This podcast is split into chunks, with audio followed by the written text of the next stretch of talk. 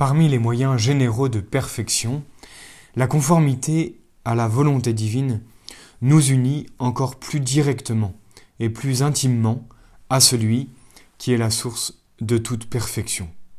On peut donc dire que notre degré, de perfection dépend en fait de notre degré de conformité à la volonté divine. Pour le mieux faire comprendre, nous allons montrer tout d'abord la nature de cette conformité ainsi que son rôle sanctificateur. Voyons tout d'abord donc la nature de cette conformité à la volonté de Dieu.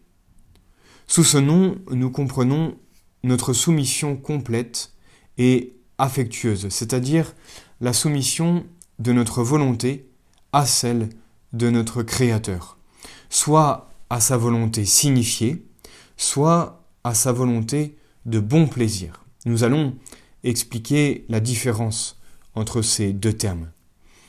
La volonté de Dieu, en effet, se présente à nous sous un double aspect. Tout d'abord, la volonté signifiée. Elle est celle qui nous est clairement manifestée par les règles morales de nos actions, que sont les commandements, les, conseils, euh, etc. La volonté de bon plaisir est celle que nous découvrons dans les événements providentiels qui se passent en nous et en dehors de nous. En effet, la Providence gouverne toutes choses avec sagesse, en dirigeant les événements pour les faire converger à la gloire de Dieu et au salut des hommes.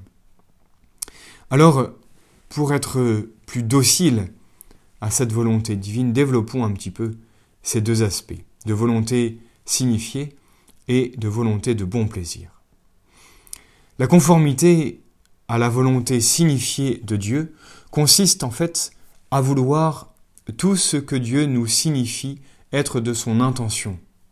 Comme nous le dit Saint François de Sales, la doctrine chrétienne nous propose clairement les vérités que Dieu veut que nous croyions, les biens qu'il veut que nous espérions, les peines qu'il veut que nous craignions, ce qu'il veut que nous aimions, les commandements qu'il veut que nous fassions, les conseils qu'il désire que nous suivions. Et tout cela s'appelle la volonté signifiée de Dieu. Cette volonté signifiée en fait comprend quatre choses, les commandements de Dieu et de l'Église, les conseils, les inspirations de la grâce, notre devoir d'État aussi, et pour les communautés religieuses, les constitutions et les règles.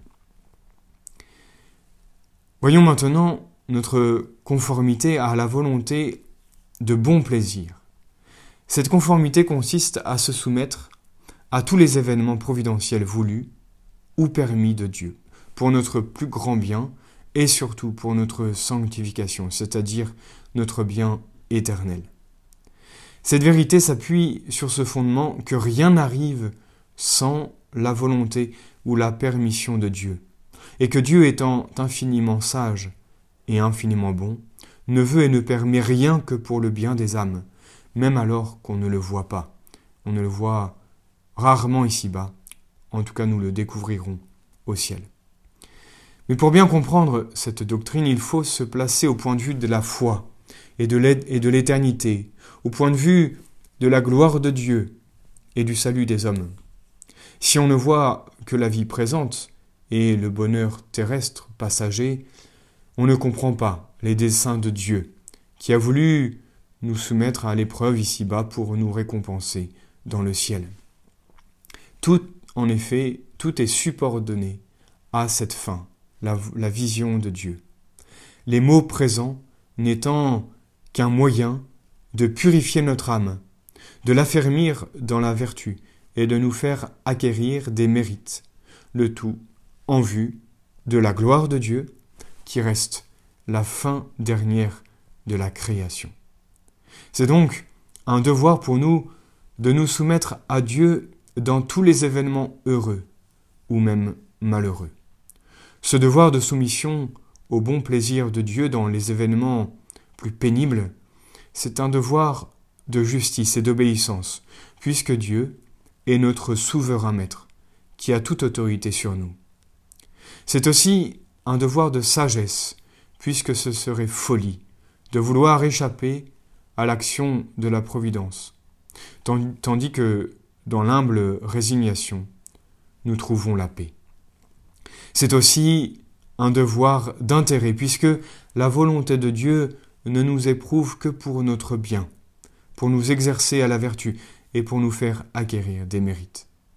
Mais c'est surtout un devoir d'amour, en fait, puisque l'amour, c'est le don de soi jusqu'à l'immolation, et l'immolation de notre volonté.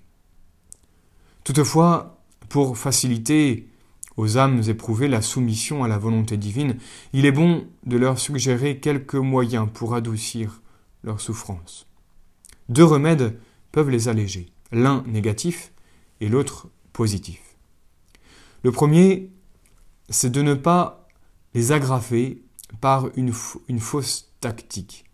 Certains en effet collectionnent leurs épreuves passées, présentes et futures et en forment comme un bloc qui leur apparaît insupportable.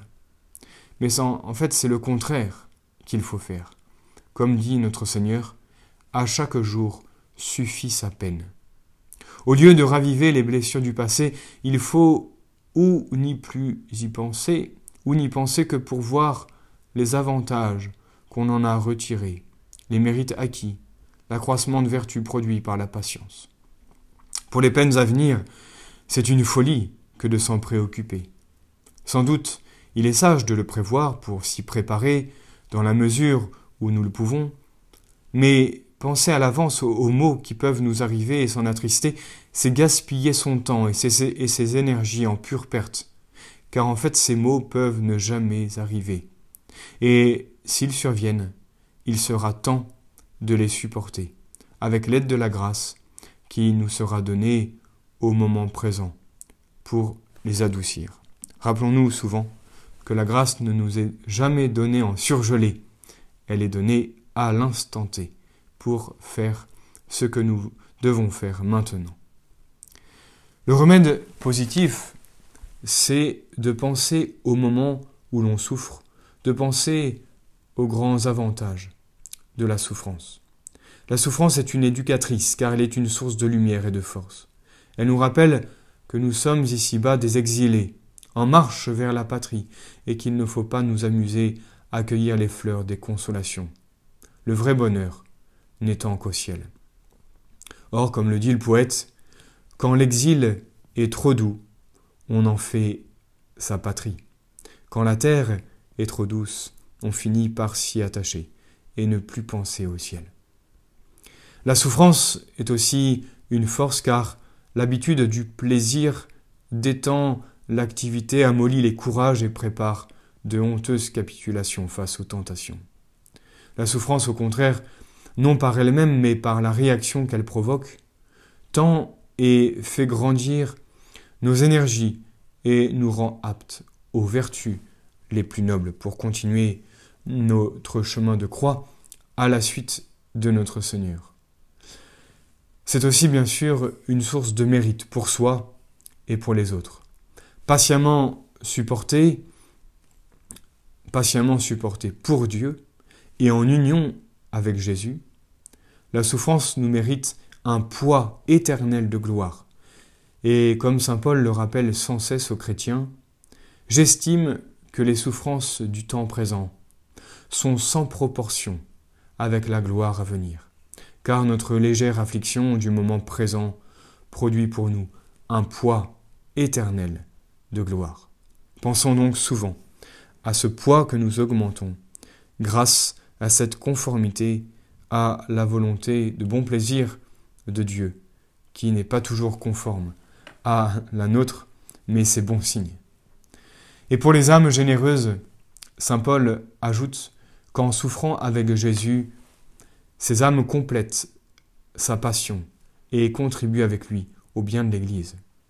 Toutes ces vérités n'enlèvent pas la souffrance, bien sûr, mais elle peut en atténuer singulièrement l'amertume en nous faisant toucher du doigt sa fécondité, comme nous l'a montré l'exemple de tous les saints, et bien sûr l'exemple de Jésus en croix, qui a rendu gloire à Dieu et a sauvé le monde entier.